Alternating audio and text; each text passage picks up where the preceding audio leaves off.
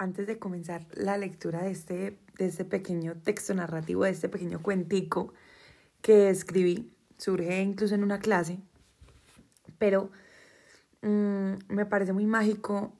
Yo creo que todos tenemos un escritor dentro, ¿cierto? Todos escribimos, bueno, no sé si todos, pero todos tenemos esas cosas que, que nos gusta sacar y lo volvemos súper dramático y, y, es tan lindo que se vuelve en texto, se vuelve poesía, se vuelve una narración, se vuelve una película, se vuelve un guion.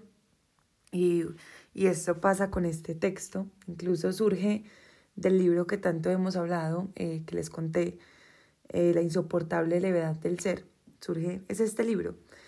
Y, y es muy loco cuando uno lee cosas que escribí antes de cuando, no sé, estaba enamorado o estaba por lo contrario entusado o, no sé, adolorido, con el corazón quebradito.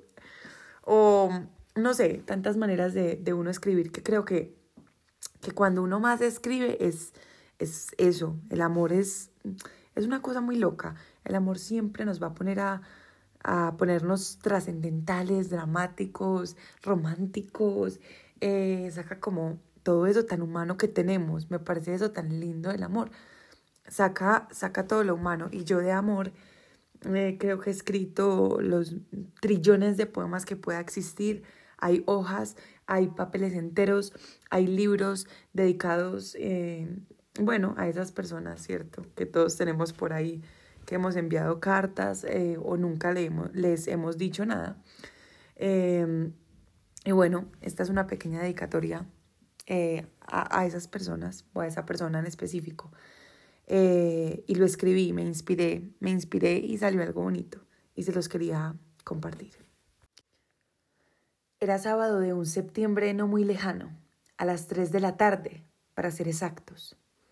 Un simple día soleado, un día más donde volví a caminar sola como de costumbre.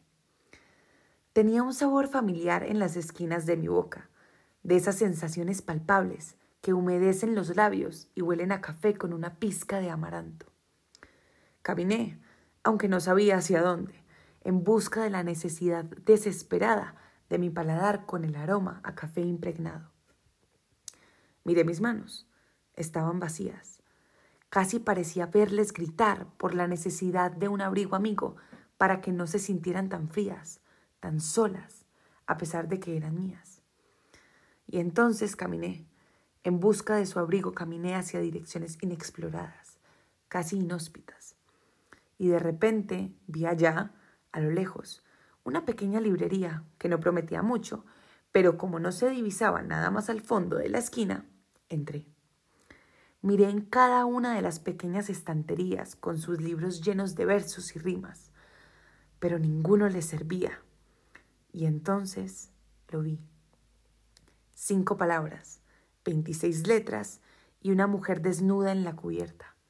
Era ese el abrigo que buscaban mis manos hace ya un buen rato, y lo tomaron como si se hubiesen encontrado después de ya varios años. El reencuentro fue en un café, con una taza apenas caliente y con poco sabor a amaranto. Y entre caricia y caricia, entre sus letras y mis manos, recordaron su romance en otra vida y yo leía cada uno de sus versos mientras mi corazón latía, mientras al mismo tiempo encontraba mi nombre y su nombre en cada párrafo de las líneas. Y ahí, justo en ese instante, me di cuenta que encontré la carta de un amor pasado que él había escrito para nuestro sublime encuentro. Tres días más tarde, lo conocí. Bueno, reconocí.